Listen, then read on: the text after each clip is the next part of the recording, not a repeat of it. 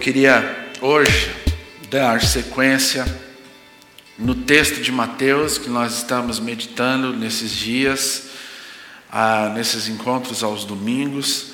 E nós vimos ontem, o domingo passado, iniciamos o Evangelho de Mateus no capítulo 5, ah, o sermão da bem-aventurança, e nós terminamos no verso de número 16. E eu quero hoje convidar você a abrir a sua Bíblia no Evangelho de Mateus, capítulo 5, e nós vamos ler do verso 17 até o verso 20. Nós vamos meditar nessa pequena porção das Escrituras hoje, Mateus, capítulo 5, dos versos de número 17 aos versos de número 20. Todos encontraram?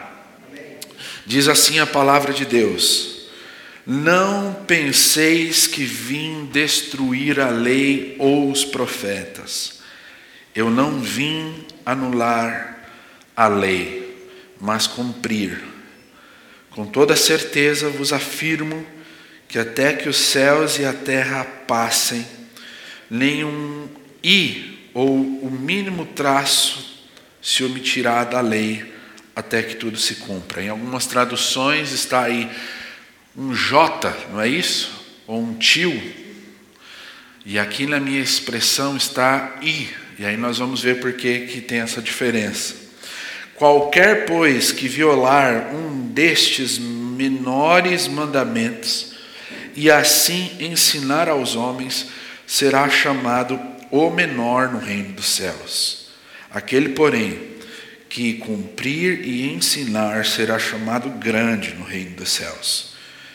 Porque vos digo que se a vossa justiça não exceder a dos escribas e a dos fariseus, de modo nenhum entrareis no reino dos céus.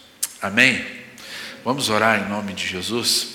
Pai, nós queremos te pedir nessa manhã que o Teu Espírito Santo fale ao nosso coração. Nós queremos te agradecer essa manhã pelo privilégio de estarmos aqui. Que seja um dia especial, como nosso irmão orou, mas que acima de tudo seja um dia em que o Teu Espírito Santo fale conosco. É o que nós te pedimos para a glória do Seu nome. Em nome de Jesus, amém e amém. Amém, irmãos? Você já você já esteve diante de verdades que mudaram a sua vida? Você já foi exposto a verdades, conteúdos que mexeram com a sua cosmovisão? O que é uma cosmovisão? Em um termo muito popular, cosmovisão é o nome que se dá a um jeito que cada um tem, um jeito subjetivo que cada um tem de olhar para o mundo. Eu olho para o mundo, para as coisas que acontecem ao redor do mundo, eu olho para isso e eu enxergo um mundo e eu emito opiniões a respeito do mundo e do jeito de viver nesse mundo. O nome disso é cosmovisão. Eu tenho uma cosmovisão subjetiva porque é a partir de mim eu tenho uma cosmovisão a respeito do mundo. Por isso, quando nós falamos cosmovisão cristã, nós estamos falando um jeito de olhar para o mundo a partir da Bíblia. Cosmovisão cristã. Mas cosmovisão significa popularmente o jeito que cada um tem de olhar para o mundo. Você já foi exposto a verdades que mexeram com o seu jeito de olhar para o mundo?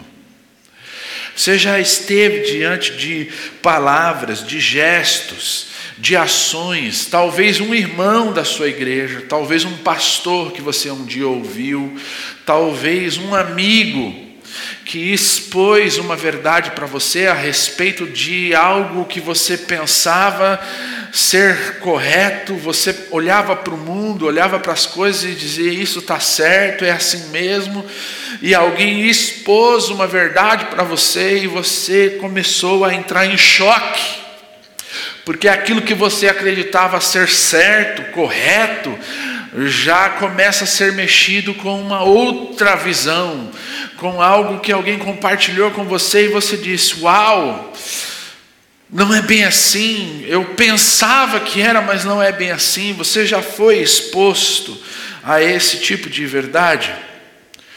Você já foi exposto a algum tipo de gesto, de ação que mexeu com você e fez você redirecionar os seus pensamentos? Nós vimos domingo passado que foi exatamente isso que Jesus fez com os discípulos quando ele inicia o Sermão do Monte. Ele inicia o Sermão do Monte com a chamada bem-aventurança, e essas expressões de Jesus, essas verdades de Jesus, são verdades que chocam Chocam porque elas vão de encontro com a nossa natureza caída. Nós vimos isso domingo passado.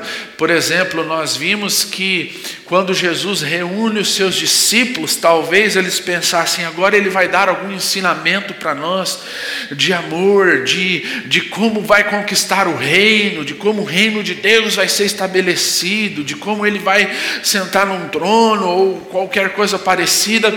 E Jesus vem então e ele dá um choque de realidade na vida dos discípulos, dizendo: Bem-aventurado os pobres de espírito.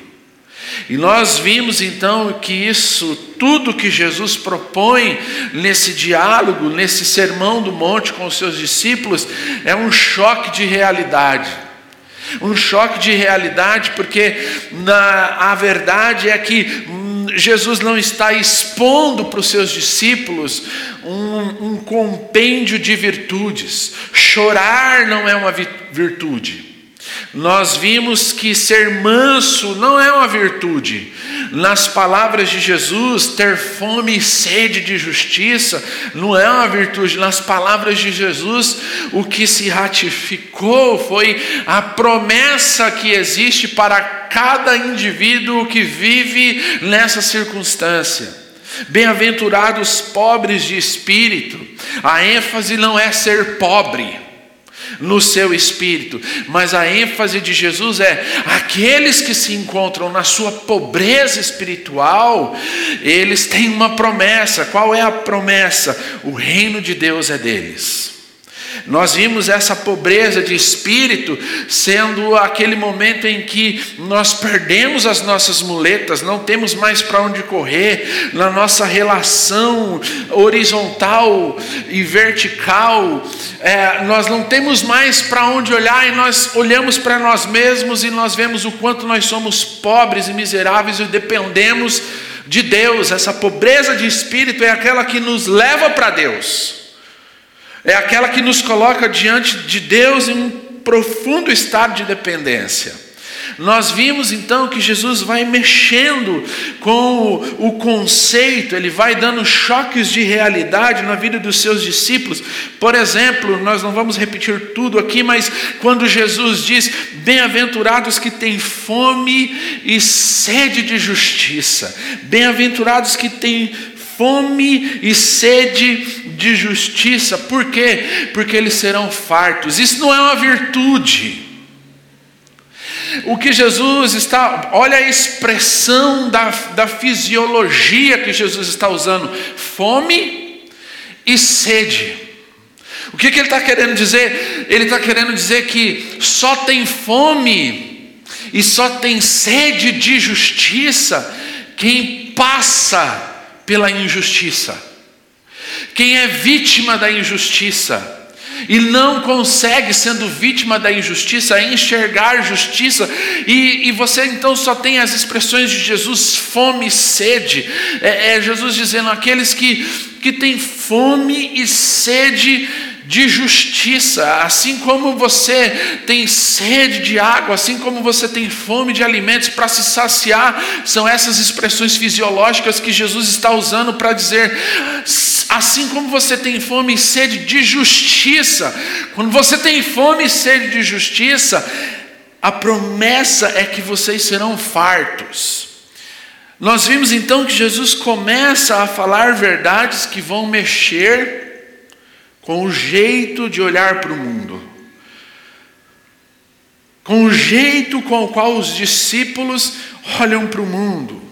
E nós vamos ver isso em todo o Evangelho. Por exemplo, eu fico imaginando quando Jesus, quando Jesus diz aqui para os seus discípulos que os pacificadores, bem-aventurados pacificadores, porque eles serão chamados filhos de Deus.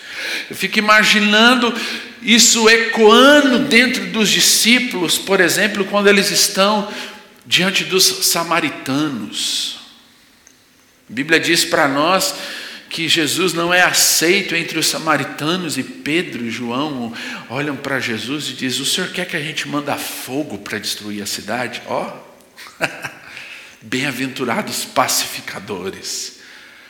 Jesus vai falando coisas que vai fazendo com que eles entrem em choque na, entre a maneira com a qual eles enxergam o mundo e a maneira com a qual Deus, a partir do Evangelho de Jesus, a graça de Jesus quer que eles enxerguem o mundo.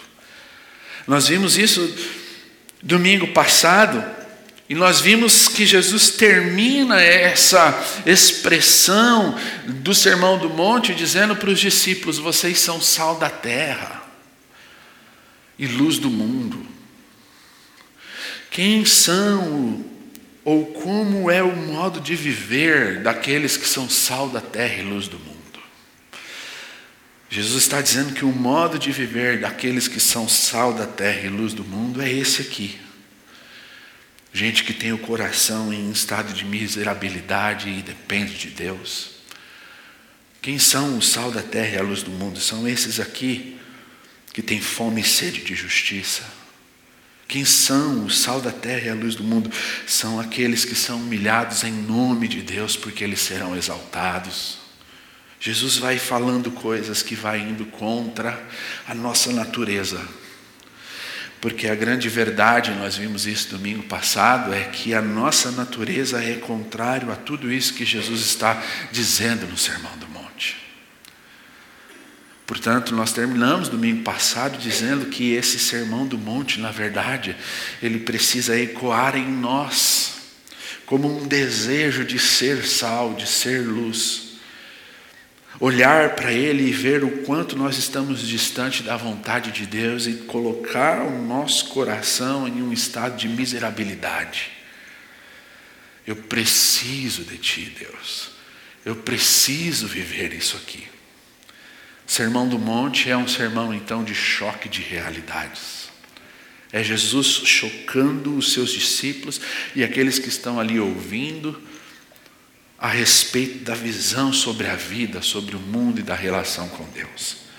E aqui no verso que nós lemos hoje, o texto de Mateus vai dizer que há um movimento. Se nós vimos domingo passado, a partir do verso primeiro, que Jesus estava falando aos seus discípulos. Nós vimos esse movimento no texto, quando Jesus se assenta, então seus discípulos se aproximam e ele começa a os ensinar. Esse é o movimento do texto, é os discípulos que estão sendo focados. Nós agora vemos aqui, a partir do verso de número 17, que o texto faz um movimento. E de repente Jesus não está mais só falando aos seus discípulos. Mas as coisas que Jesus está falando a partir desse verso 17 agora está para o mundo religioso. Quer dizer, quando Jesus termina no verso 16 e diz assim: Deixe a vossa luz resplandecer diante dos homens, para que vejam as vossas obras e glorifiquem o vosso Pai que está nos céus. Quando ele termina de dizer isso, olha o que ele diz no verso 17: Não pensem que eu vim destruir a lei ou os profetas. Por que, que Jesus usa essa expressão, lei e profetas? Porque esse é um momento ao qual agora Jesus está diante do mundo religioso ele já está consciente de que as coisas que ele fala os gestos que ele tem, contradizem aquilo que foi construído no mundo religioso. E quando ele usa a expressão, não pensem que eu vim destruir, abolir a lei ou os profetas, é como se Jesus estivesse direcionando agora a sua palavra a especificamente os grupos religiosos e mais precisamente os fariseus e os saduceus. Por que que Jesus diz assim, lei ou os profetas? Ele diz isso porque a lei era o culto dos fariseus. Os fariseus tinham a estima pela lei. A lei era a vida dos fariseus. E por que que ele diz os profetas? Porque os saduceus, embora também estivessem cultuando a lei, os saduceus tinham, uns, tinham um problema com os profetas. Eles não acreditavam nos profetas. E Jesus então chama agora no seu diálogo o mundo religioso é como se Jesus estivesse dizendo: vocês que são fariseus e adoram a lei, não pensem que eu vim destruí-la. E vocês que são saduceus e têm problemas com os profetas da Torá, das Escrituras Sagradas, do Antigo Testamento, não pensem também que eu vim abolir os profetas. Pelo contrário, eu vim cumprir a lei. Porque em verdade, verso 18, em verdade vos digo que até os céus e a terra passem, nenhum i, na minha versão, nenhum i, na sua versão, nenhum j, nenhum tio será tirado da lei, sem que ela sem que ela se cumpra na sua totalidade. O que Jesus está dizendo aqui é um diálogo muito profundo, agora não com discípulos, mas com aqueles que são detentores da lei, com aqueles que conhecem a lei. Jesus está dialogando com os mestres da lei, com os escribas, com os saduceus, com os grupos religiosos que cultuavam a lei. E por que ele diz que nenhum J ou um tio, e na minha expressão aqui, nenhum I será tirado? Aqui a nossa tradução, se você tem aí J ou tio, ela é uma tradução do grego, mas nós sabemos que o texto sagrado de Mateus, ele foi escrito no hebraico. E a expressão que Mateus usa aqui, de fato, é I. A menor letra a menor letra do alfabeto judaico. Yud. Yud. A menor letra do alfabeto judaico.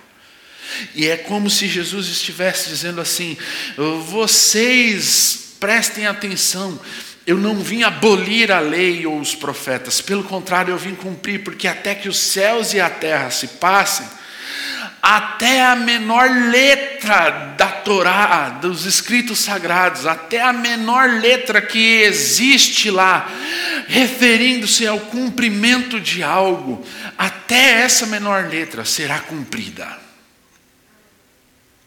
Ele está dando um vislumbre do que ele é em relação às Escrituras. É como se Jesus estivesse, na hora que Ele está comunicando essa verdade, Ele estivesse dizendo assim: enquanto eu estou aqui falando com vocês, que a menor letra, até a menor letra onde se tem a necessidade de se cumprir algo será cumprida, enquanto eu estou aqui falando com vocês, o Antigo Testamento inteiro já está em um processo de cumprimento, porque eu estou aqui. Eu sou o cumprimento das Escrituras, elas testificam de mim. Jesus está dialogando com os, os mestres da lei, os religiosos do seu dia. E ele está dizendo assim: a menor letra não passará desapercebido, porque eu vim cumpri-la. Havia um ditado, havia um ditado no mundo religioso os escribas, os fariseus, eles comunicavam a importância da lei, da Torá, para os seus filhos, para os seus discípulos, para os seus talmidins, e eles comunicavam a sacralidade da lei, a importância da lei para, para os discípulos, para as crianças, para os talmidins, através de histórias. Por isso eles veneravam a lei. Por exemplo, há uma lei, eh, há, há um, há um estudo paralelo sobre a cultura judaica, de como eles, eles lidavam com isso, como que eles explicavam a importância da lei para, para os mais leigos, para aqueles que estavam iniciando o seu processo de aprendizado na lei. Eles, por exemplo, narravam histórias. Uma história ela era em relação ao nome de Sara. Eles diziam assim: Olha, quando Deus mudou o nome de Sara, de Saraí, para Sara, o Iude, a letra I, o menor, a menor letra da Torá, foi até Deus e implorou para retornar aos escritos sagrados. Então Deus fez a menor letra retornar no livro de Josué. Mas Salomão, quando estava escrevendo seus textos, ele queria eliminar o I e Ud de novo. E o Iude então foi até Deus e Deus falou: passará mil Salomões, mas o Iude vai continuar na palavra. Era assim que eles iam construindo a ideia de que a lei é sagrada. Não se tire, não se coloca nada nela. O que está escrito, escrito está. Jesus vem então e começa a dialogar com esse mundo religioso e começa a dizer: Eu testifico da lei, eu não vim abolir a lei, pelo contrário, eu vim cumprir. E eu não só vim cumprir, eu vim cumpri-la na totalidade.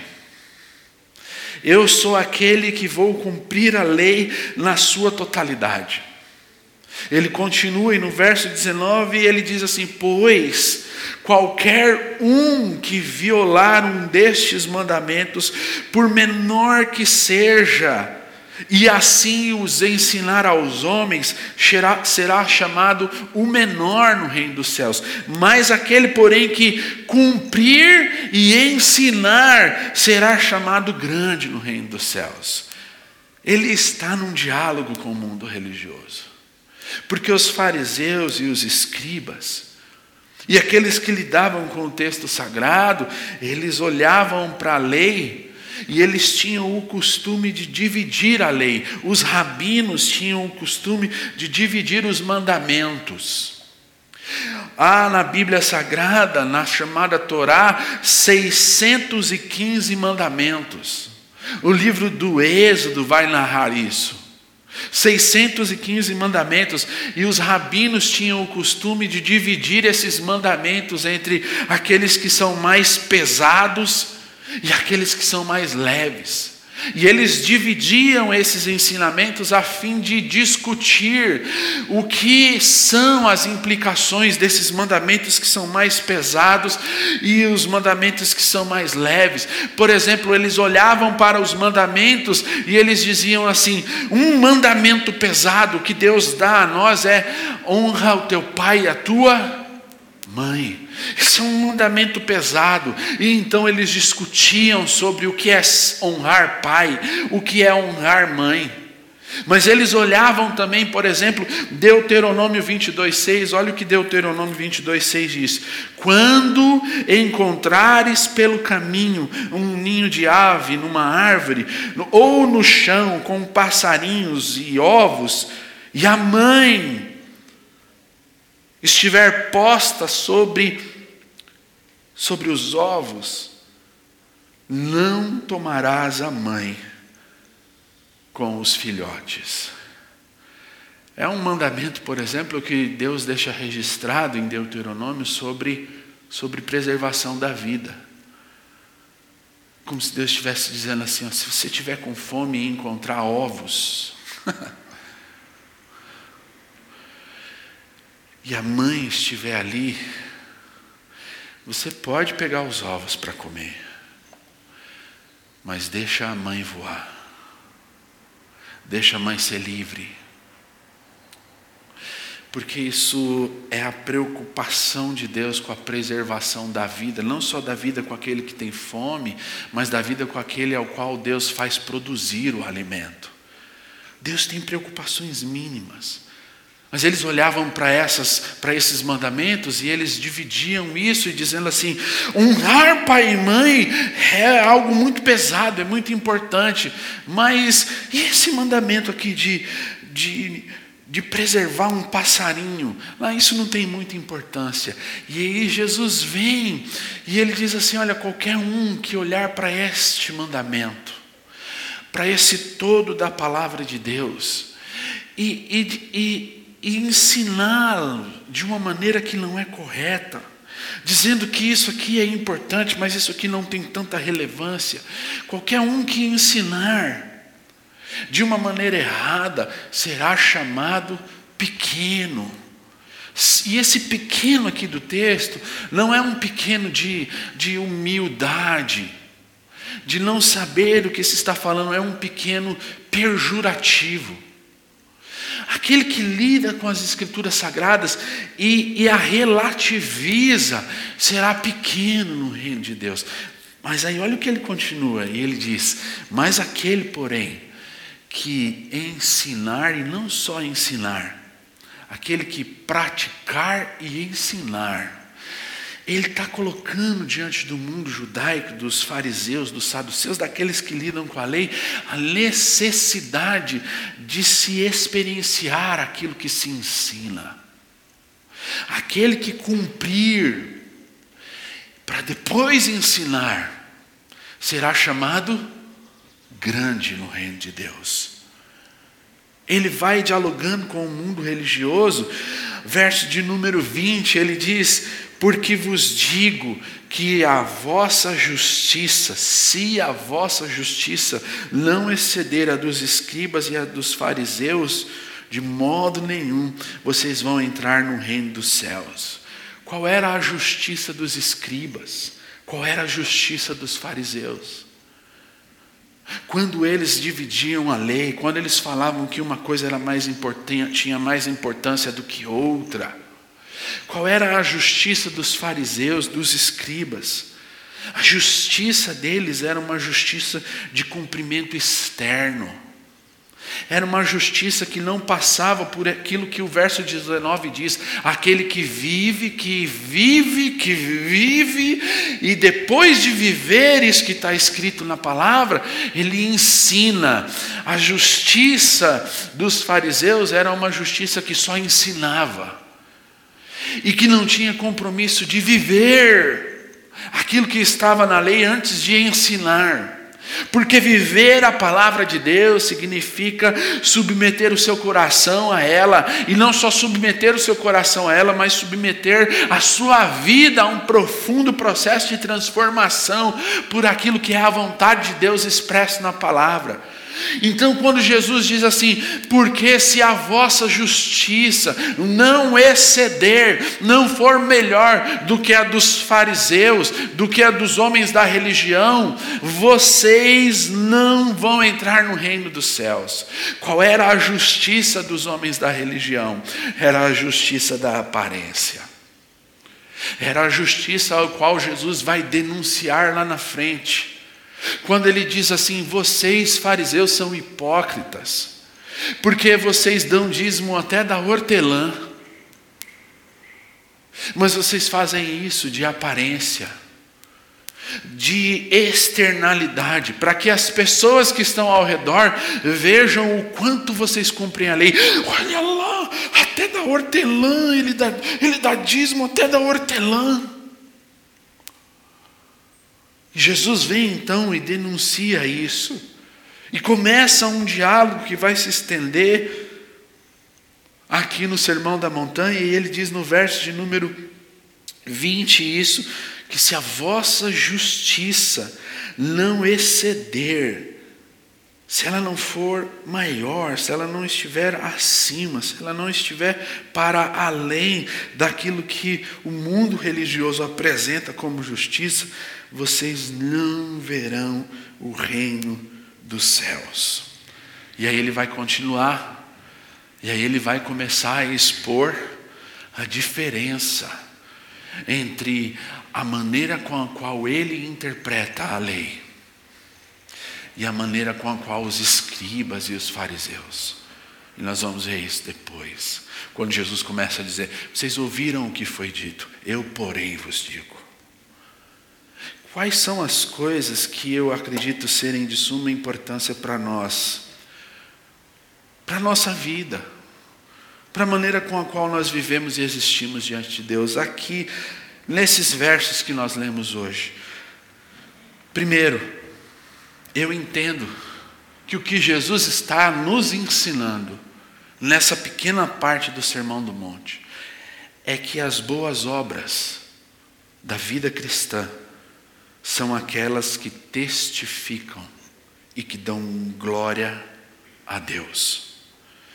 As boas obras na vida cristã são aquelas que testificam a graça de Deus, e porque testificam a graça de Deus na nossa vida, dão glórias a Deus.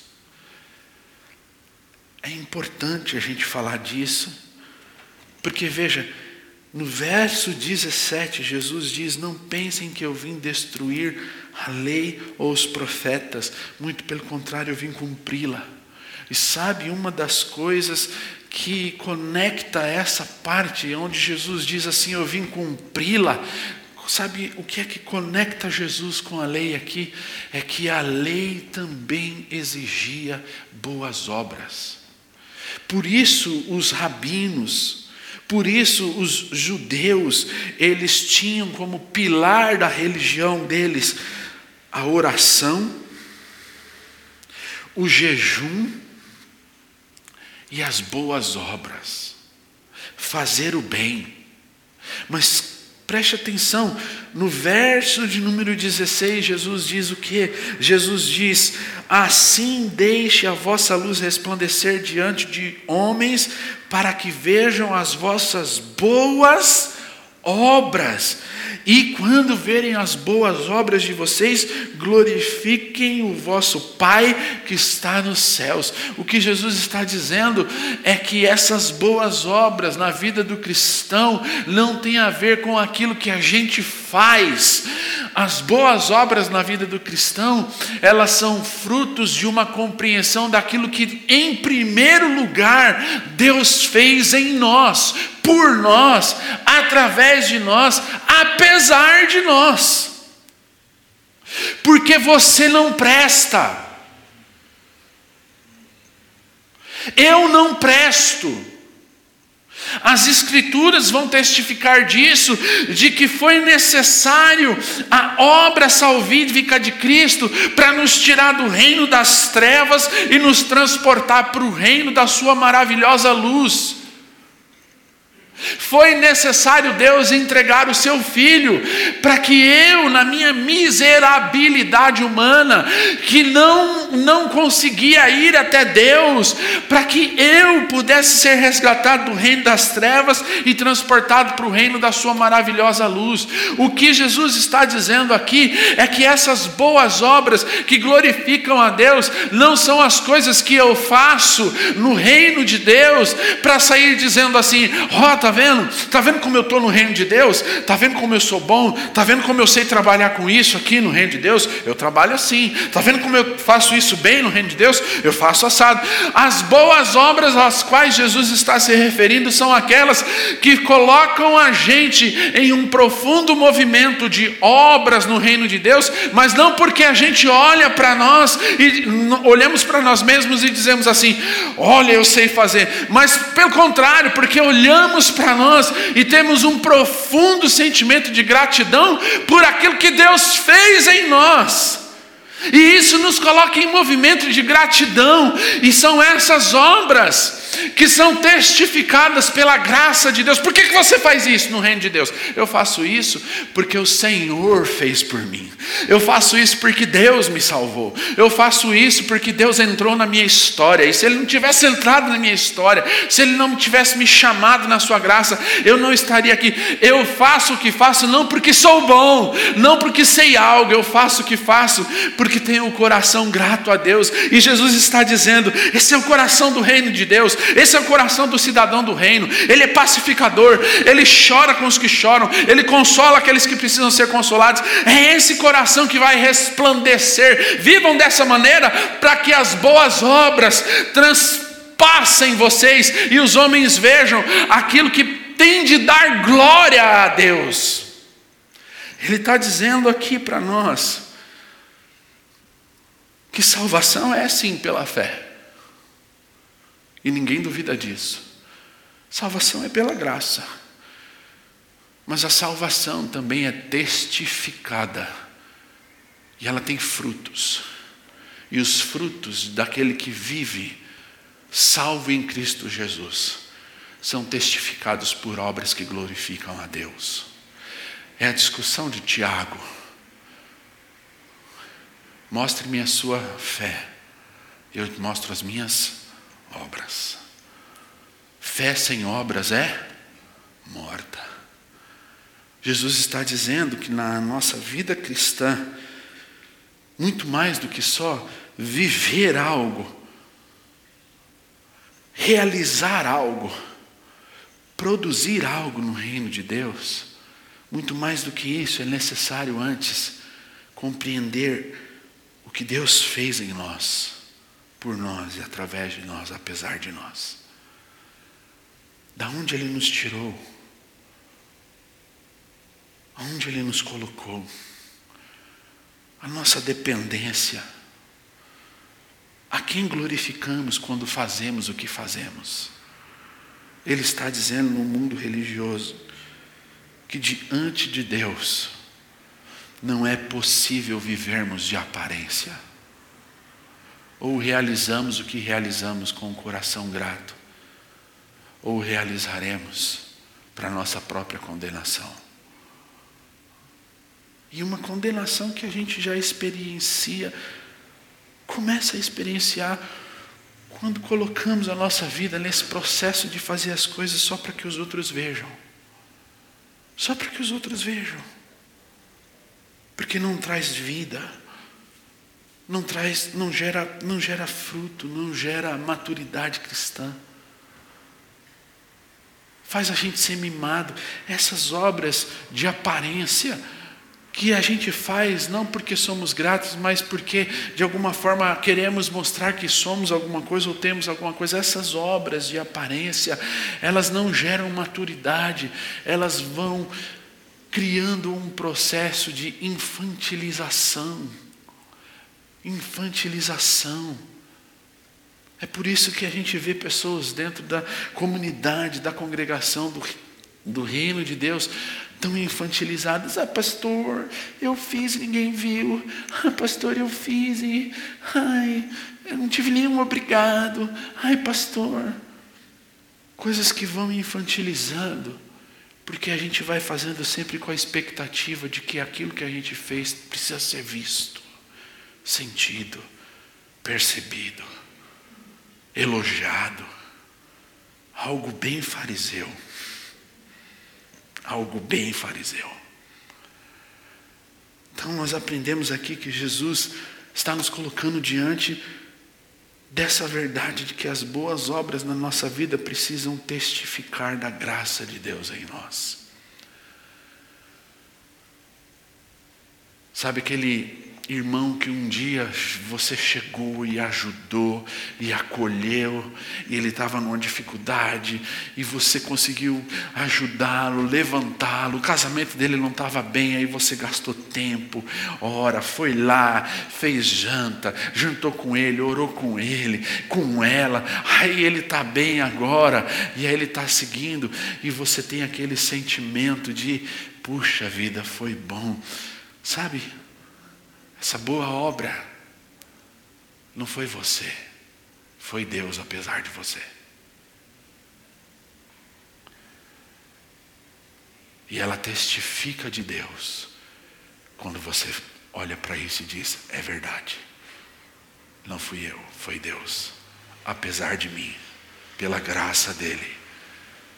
Apesar de mim, pela graça dele. Segunda coisa que nós aprendemos e que Jesus deixa isso um tanto quanto claro aqui nesse texto é que se nós queremos expor conteúdos que transformam a vida das pessoas, nós precisamos antes vivenciar esses conteúdos e dizer que eles nos transformaram também.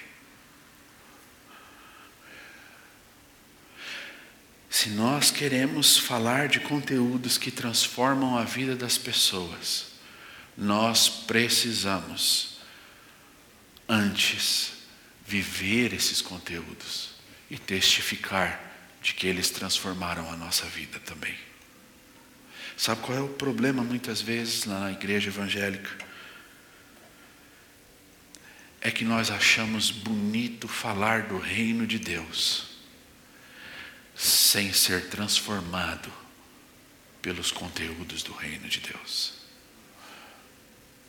Nós achamos bonito falarmos de conteúdos espirituais que transformam a vida das pessoas, sem que antes nós mesmos tenhamos experienciado esses conteúdos e a transformação que eles provocam em nós. É o pastor que vai para o púlpito da igreja e vai ensinar do púlpito o que é ser um homem dentro de casa, de acordo com a Bíblia. E ele faz uma bela exposição do que é ser um homem de acordo com as Escrituras Sagradas. E ao mesmo tempo em que ele está expondo, a sua filhinha está no berçário, dizendo que ele bate na mamãe.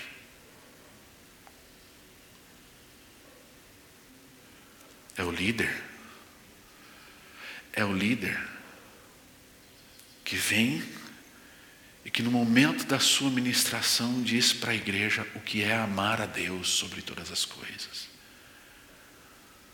E a sua esposa, sentada, de braços cruzados, ouvindo ele e se questionando. Mas ele não sabe nem mostrar o que é amar a mim, que sou esposa dele. Como é que ele pode dizer que ama a Deus e que sabe o que é amar a Deus? Jesus está dizendo para nós, aqui, no Sermão da Montanha, que se nós queremos ser pessoas com conteúdos que transformam a vida de outros, antes de expormos esses conteúdos, nós precisamos testificar de que esses conteúdos transformaram a nossa vida. Sabe quando você vai numa frutaria e você chega nessa frutaria e você vê uma fruta que você nunca comeu? E ela tem um aspecto assim, um tanto quanto estranho, e aí você fica curioso. Aí o dono da frutaria diz assim para você: prova, é doce, é bom. E você fica na dúvida. Aí ele vai e abre a fruta para você e diz assim: prova, é doce, essa fruta é boa. Aí você vai e pega a fruta põe na boca. Ela tem um aspecto feio, mas quando você põe na boca, aquilo derrete, é uma delícia. Você diz assim: vou levar uma caixa. Aí você leva para casa uma caixa. E quando chega na sua casa, o seu filho, sua esposa, diz assim: Que isso? Aí você diz assim: Come, é bom. Aí a sua esposa, o seu filho olha e fala: É bom. Aí você diz: Come, é bom. Aí a sua esposa diz assim: não, tem cara de azedo. Aí você diz assim: não, é doce. O que é que faz você dizer que é doce? Você diz que é doce porque você experienciou, você experimentou. É isso que Jesus está dizendo para nós no verso de número 19, na parte B. Olha o que ele diz: aquele, porém, que cumprir e ensinar. Aquele, porém, que cumprir e ensinar a palavra de Deus Aquele que experienciar a palavra de Deus é apto a ensinar. Aquele que tem uma relação com a palavra de Deus, para que ela transforme ele em primeiro, esse é grande no reino de Deus, porque esse ensina não da boca para fora, mas esse ensina porque cumpriu ela e está apto no cumprimento dela a ensiná-la. Não é da boca para fora não é como os fariseus que falam, falam, falam, falam. Jesus vai denunciar isso lá na frente, mas eles são como sepulcros caiados. Quando eles falam, falam, todo mundo está falando, olha que bonito, mas dentro o coração deles é cheio de rapina, o coração deles é cheio de podridão, porque eles falam daquilo que não cumpriram, eles falam daquilo que não experienciaram.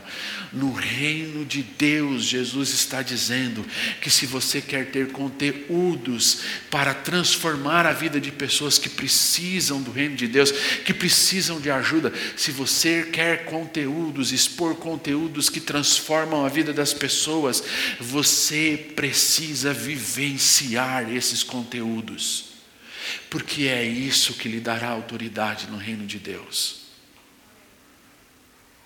Não dá para você falar de humildade sendo um troglodita na sua casa. Não dá para você falar de mansidão para quem precisa ouvir de mansidão, se você não sabe ser manso e humilde de coração. Não dá para você falar de, paz, de ser pacífico. Se, você, se tudo você resolve com, com porrada, com arma. Se eu tivesse, eu dava um tiro.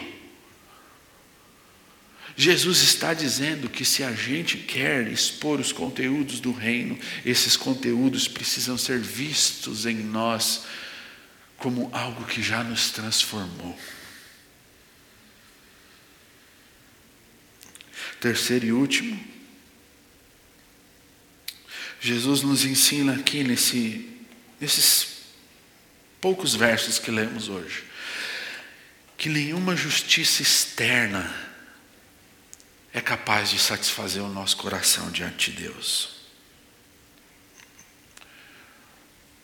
Nenhuma justiça externa é capaz de satisfazer o nosso coração diante de Deus. Sabe o que é a justiça externa? É aquela que a gente tem na nossa prática de vida e na nossa relação com Deus, acreditando que ela existe por causa de nós mesmos. Justiça externa. É quando você devolve o troco no ônibus. Que o cobrador te deu a mais, aí você vai lá e devolve. Aí todo mundo olha, vê você devolvendo, aí você diz assim: sou justo. Viu? Aí você vai andando o corredor inteiro como se estivesse numa passarela.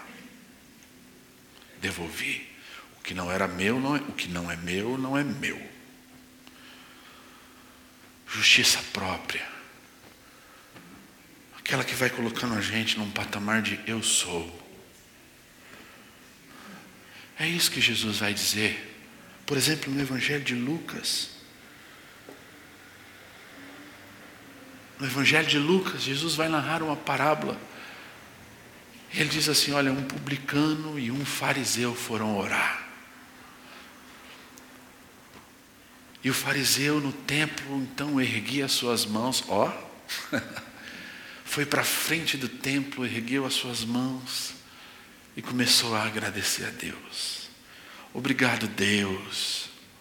Obrigado, Deus, pela minha casa. Obrigado, Deus, pelos meus filhos. Obrigado, Deus, pelo meu lar. Obrigado, Deus, pelo meu trabalho. Aí começou. Obrigado, Deus, porque eu dou o dízimo de tudo que eu tenho.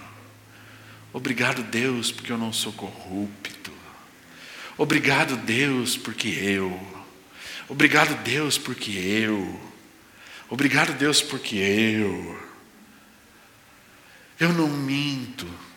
Obrigado, Deus, porque eu não não agrido ninguém. Obrigado, Deus, porque eu, porque eu, porque eu.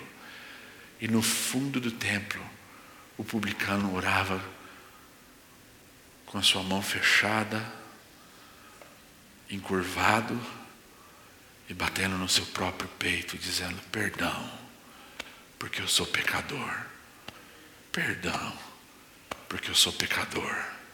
E Jesus termina dizendo: Digo-vos a verdade. Quem destes voltou para sua casa justificado diante de Deus? Jesus está nos dizendo que nenhuma justiça externa, aquela de aparência, é capaz de satisfazer o coração do homem diante de Deus. Pelo contrário, essa justiça externa que a gente tem, se ela não for freada, se ela não for parada em nós, ela vai nos piorando, ela vai nos piorando, ela vai nos piorando, ela vai nos piorando. Os fariseus, eles tinham uma justiça de autoria própria. No ato de obedecer à lei, eles achavam que eles estavam justificados diante de Deus. E a essência da lei vai sendo deixada de lado. Por que, que Jesus narra essa parábola em Lucas com um publicano, um pecador e um fariseu? Porque o fariseu acreditava que no cumprimento da lei ele era justo diante de Deus. E o publicano acreditava que quando ele olhava para a lei, ele era incapaz de cumpri-la na totalidade. E ele dizia: Me perdoa, porque eu sou pecador, eu sou pecador, eu sou pecador. Essa era a essência da lei. O apóstolo Paulo vai dizer que ela serviu como aio. Qual era a necessidade da lei? O apóstolo Paulo vai dizer para nós que ela foi como aio. Aio é uma expressão que traduzido tem a ideia de tutor. Os gregos usavam na educação dos seus filhos um aio, um tutor, que educavam os seus filhos, que iam educando os seus filhos até eles atingirem a idade da maturidade. E aí o apóstolo Paulo vem e diz assim: a lei, ela serviu para conduzir a nossa vida nesse tempo até a maturidade. Qual é o tempo da maturidade? É o tempo. Ela vem, ela vem para ir, para ir conduzindo a nossa vida até que chegue a maturidade. E qual é a maturidade? A maturidade da lei é a gente olhar para ela e dizer assim: não dá, não dá, não dá para cumprir, não dá para me olhar e dizer assim: eu cumpro, eu cumpro. Eu amo a Deus sobre todas as coisas, eu amo a Deus, mas aí na semana que entra, eu cobiço a mulher do meu próximo. Não dá. É impossível, essa é minha natureza, eu estou aqui. A lei é um raio que vai nos conduzindo até a maturidade. Qual é a maturidade? A maturidade é esse momento em que a gente olha e diz assim: eu preciso de algo a mais. Eu preciso do perdão de Deus. Eu preciso que Deus faça algo por mim. Eu não me sou suficiente. Eu não sou justificador de mim mesmo. Eu preciso que Deus me justifique. É por isso que ele diz que aquele que saiu do templo batendo no peito dizendo: Perdão, perdão, eu sou pecador, sai de lá justificado e mais maduro na sua fé, porque compreendeu que a lei, a lei foi nos dada exatamente para nos colocar nessa condição de dependentes de Deus, não de justiça própria. Está vendo o que está escrito? Ame a Deus. Eu amo a Deus. Olha para a minha vida, como eu amo a Deus. Você peca. Você é pecador. Eu sou pecador. Regenerado, transformado. O pecado na nossa vida é um desvio. Tem de ser um desvio. Aconteceu, levanta, vai embora. Somos justificados em Cristo Jesus. É para isso que a lei servia. Mas eles achavam que não. Eles achavam que a lei servia para serem justos diante de Deus. E que triste é, que triste é, quando olhamos para a nossa vida e vemos que, porque talvez tenhamos algum tipo de conteúdo mais relevante do que o outro, de que, porque talvez saibamos mais de uma coisa do que o outro, nos achamos mais nos achamos mais justos, mais comprometidos. Que triste é quando a nossa vida começa a ser uma vida de aparência, de Bíblia debaixo do braço, de peito estufado, de diálogos apenas com aquilo que é apropriado. Que triste é quando não entendemos o que Jesus está dizendo para nós no Sermão do Monte. Que a luz que deve resplandecer nas obras que nós fazemos é aquela que testifica do que Deus fez por nós, em nós, apesar de nós. Vamos ficar de pé em nome de Jesus.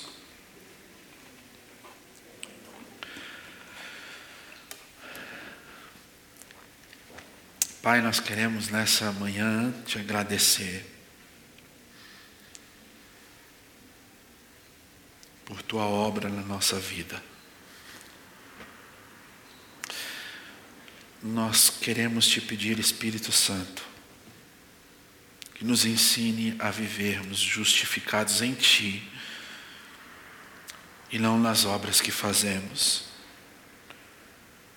Porque tudo aquilo que fazemos e que não dá glória ao teu nome é vão, é impróprio, não agrada a ti. Deus nos ajuda a sair desse local de paralisia onde nós onde nós ouvimos, ouvimos, ouvimos, ouvimos, ouvimos, mas não praticamos, não praticamos, não praticamos. Ajuda-nos a praticar a tua palavra, para que as suas obras sejam vistas e, e o teu nome seja glorificado. Ajuda-nos a praticar a tua palavra em nós.